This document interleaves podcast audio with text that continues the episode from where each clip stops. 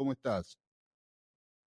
Buen día, ¿qué tal? ¿Cómo estás? Bien, estamos al aire en, la cadena Contacto Noriega y ya casi en, los minutos finales del programa lo que queríamos era que nos traslades un poco más de las imágenes que nosotros estamos viendo a través de las tapas de los diarios, de algunos canales de televisión también, pero básicamente lo que nos moviliza que es otra muerte que podría eh, haber sido evitada, pero los femicidios no están siendo contenidos en la Argentina.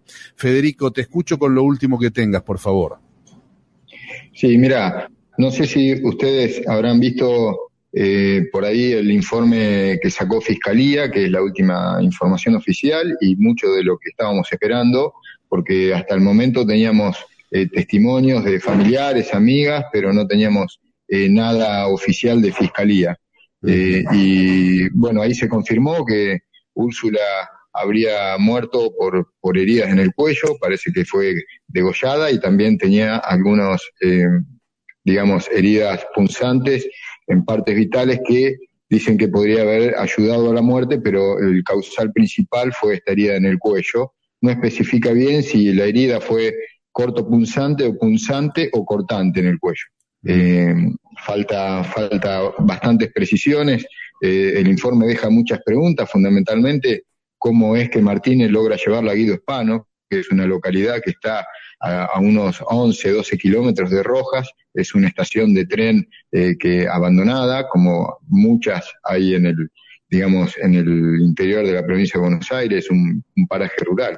Eso creo que es la pregunta, ¿no? Eh, si fue por miedo, por engaño, cómo, cómo es que logra llevarlo ahí. Y otra de las preguntas es cómo, cómo logra llegar la policía y, agarrar a, Martínez en fragancia. Eh, acá hay muchas versiones, ¿no? Una, el informe de fiscalía dice que los padres eh, van y hacen la denuncia, pero acá extraoficialmente se dice que el mismo Martínez llama a un tío de él, que también pertenece a la fuerza, y le dice en textuales palabras, y disculpa por el lenguaje, me mandé una cagada. Eh, ahí es cuando el tío se da, se da cuenta de lo que hace y va, lo denuncia él con, y van con los patrulleros y por eso lo agarran. Eh, parece que Martínez estaba esperando al tío para, esto obviamente hay que tomarlos con pinza y es extraoficial para descuartizar el cuerpo y, ocultarlo. Eh, Federico, perdóname, perdóname que te interrumpa, Fede. ¿Esto cuándo habría sido? ¿Qué día fue todo esto? Eh, y esto fue el, domingo por la noche. Directamente. El domingo. Directamente, fue el día, claro, el día. Eh, no, perdón, el, el lunes. El ah, El lunes por la noche. El lunes por la noche. No, no, está bien, está bien. Yo para seguir la secuencia del, del, el lunes por la noche, ok. Disculpa la interrupción. Claro, ahí se conoce, sí, se conoce la noticia, nosotros los medios conocemos la noticia alrededor de las 10, 11 de la noche y ponemos un adelanto. Y bueno, ahí en las redes sociales también había alguna información y de a poco es como se va gestando esta autoconvocatoria en las puertas de la, de la comisaría local y bueno, se, sucede lo que todos vimos en, en las imágenes ¿no? que, que tomamos los diferentes portales de noticias de la ciudad. ¿Y ahora cómo está todo en, en, la ciudad, digamos? ¿La gente se calmó, se tranquilizó, sigue estando el estado de sí, ayer, ayer hubo, mira, la, la, ciudad tiene un, un, sentimiento de una gran impotencia, de una gran impotencia. sí, sí, hombre. Eh, sí, ayer la, la marcha fue, gracias a Dios, de manera pacífica, pero se notaba, se notaba esa energía de, de una gran impotencia, una gran ira de la gente, pero bueno, yo creo que el pedido de, de, la familia y de, los, de las personas cercanas a Úrsula de que esto fuera pacífico, eh, creo que ayudó mucho. Eh, y bueno, hubo algunos intentos de algunas personas, como en toda manifestación que es multitudinaria, de, de, empezar a los piedrazos y todo eso, pero los mismos vecinos pudieron convencer eh, de que eso no suceda. Y entonces, bueno, eh, gracias a Dios no ocurrió otra vez lo que había ocurrido el lunes por la noche. Hoy la ciudad amaneció tranquila, está infantería custodiando todavía la, la comisaría, la plaza principal llena de papeles de pedido de justicia y bueno, se está convocando una nueva marcha para mañana, todavía no tengo el horario y vamos a ver eh, qué, qué, es lo que pasa, si sucede o no al final la marcha. Y después lo que sí llama la atención, que este es un dato que por lo menos me, me ha llamado mucho la atención a mí, son los tweets de muchas chicas que fueron a la marcha y que concretamente dicen, me tuve que ir de la marcha y no puedo creer que mi expareja esté pidiendo justicia cuando casi me mata o cuando me golpeaba o cuando, o sea, que los casos de violencia son muchísimos. Eh, y, y, bueno, es algo que llama la atención, ¿no? Porque incluso algunos violentos y golpeadores estaban también pidiendo justicia en la marcha. Claro, claro, una mentira total. Eh, el tema es que ¿cuántas denuncias había hecho eh, esta chica allí en la comisaría de Rojas? concretamente no sé cuántas denuncias hizo Úrsula. Sí sé que pesaban 18 denuncias contra Martínez, muchas estas de Úrsula y otras de exparejas. Incluso había una causa por un abuso sexual de una menor con una discapacidad. Eh, eso es lo que se sabe. Eh, sí había varias denuncias de Úrsula porque Martínez eh, rompió en varias oportunidades una perimetral que le había impuesto el juez de paz, eh, Calegari. Claro, claro. Eh, decime, y mm, en este momento la, la familia de, de Úrsula, ¿cómo, ¿cómo está? ¿Está contenida psicológicamente? Eh, porque es un momento, no, eh, a ver, imposible de imaginar siquiera, ¿no? Eh, ¿quién, ¿Quién está ayudando a esta gente y cómo se conforma la familia de Úrsula? Yo la escuché y puse esta mañana el audio de la mamá, pero no sé cómo es el, Sí, el, el sí, sí, resto de, del, del- de la composición familiar, Fede. Bueno, mira, ellos tienen, tienen muchos, muchos del- de los parientes son de Gualeguaychú, de Entre Ríos. Ajá. Después de acá, obviamente que sí, sí, son, digamos, también es una familia bastante grande y seguramente se deben estar apoyando.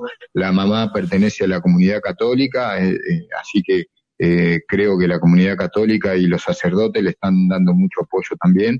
Eh, el papá, eh, que es también un ex policía de, digamos, de Patricia Nasuti, que es la mamá de Úrsula, también está ahí cerca de la familia. Bueno, obviamente que nosotros como medios eh, por ahí no estamos tan cerca, sino que, que tomamos declaraciones y todo eso. Si bien lo, no, conocemos mucho a la familia, eh, tratamos de respetar en lo más posible, digamos, este duelo que está pasando, porque sabemos que es un calvario para ellos, ¿no?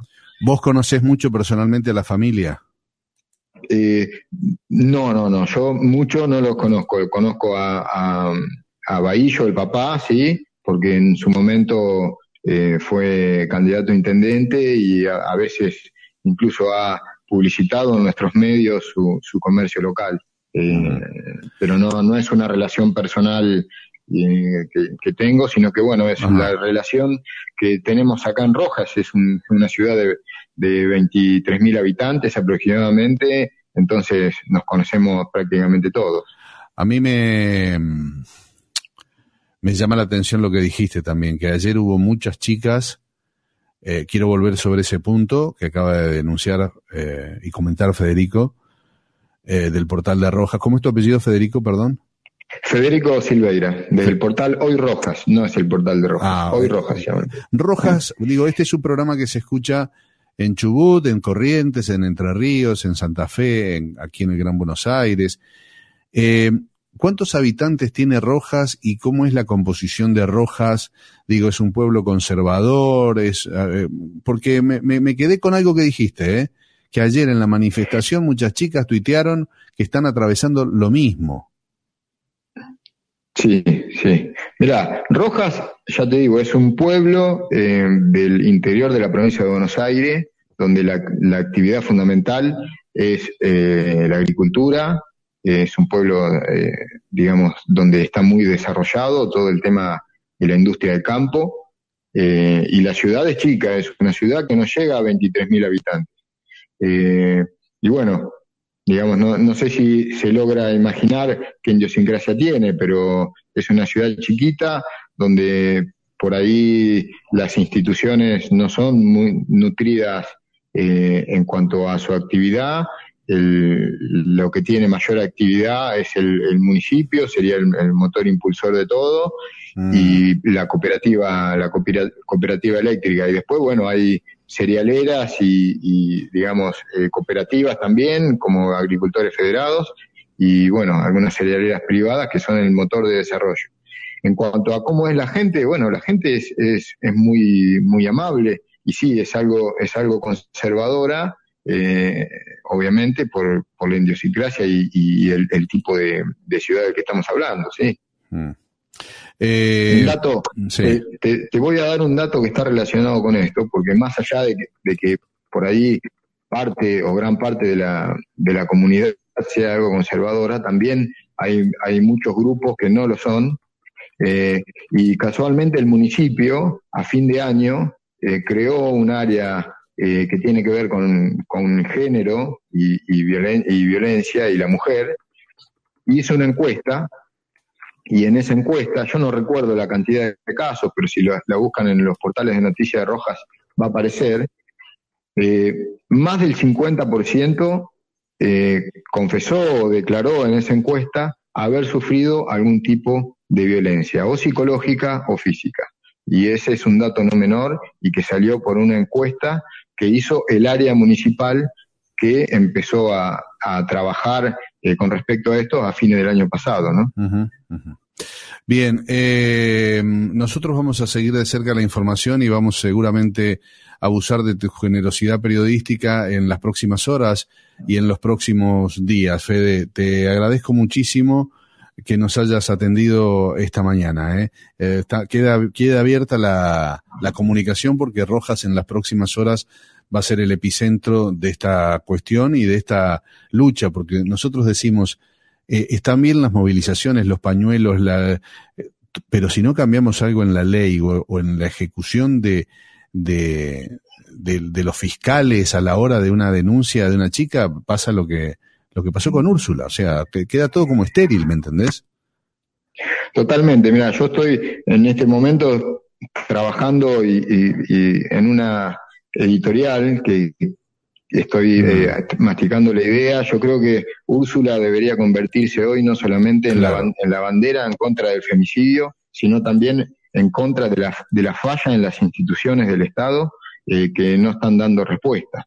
Eh, porque esto que pasa eh, o ha pasado en el Poder Judicial, nosotros acá no tenemos fiscalía, mucha gente se confunde, acá mm. tenemos una ayudantía fiscal, incluso a los medios nos es muy difícil acceder a la información de la causa en fiscalía, nosotros llamamos por teléfono, siempre nos, digamos, nos tiran la pelota para un lado, sacan informes escritos, o sea que nos sacan la posibilidad de preguntar sobre las causas muchas veces, no podemos acceder a los fiscales, eh, y bueno, también pasa algo similar en varias instituciones. Eh, entonces, digamos, yo creo que el caso de Úrsula tiene que servir también para la falta de respuesta que las instituciones, no solamente de Rojas, obviamente, yo creo que esto debe pasar en, en, toda la Argentina, ¿no? Eh, yo creo que tiene que ser bandera de eso, porque no es un femicidio solamente. Amigo. Esto es la crónica de una muerte anunciada. Totalmente de acuerdo. Bueno, línea abierta con Federico en Rojas. Gracias. Un abrazo grande, hermano. Gracias. Hasta luego. En todo el país te acompañamos siempre. Cada día en el aire de la radio. Contacto Noriega. La radio es nuestra vida. Contacto Noriega. Otra forma de comunicarnos.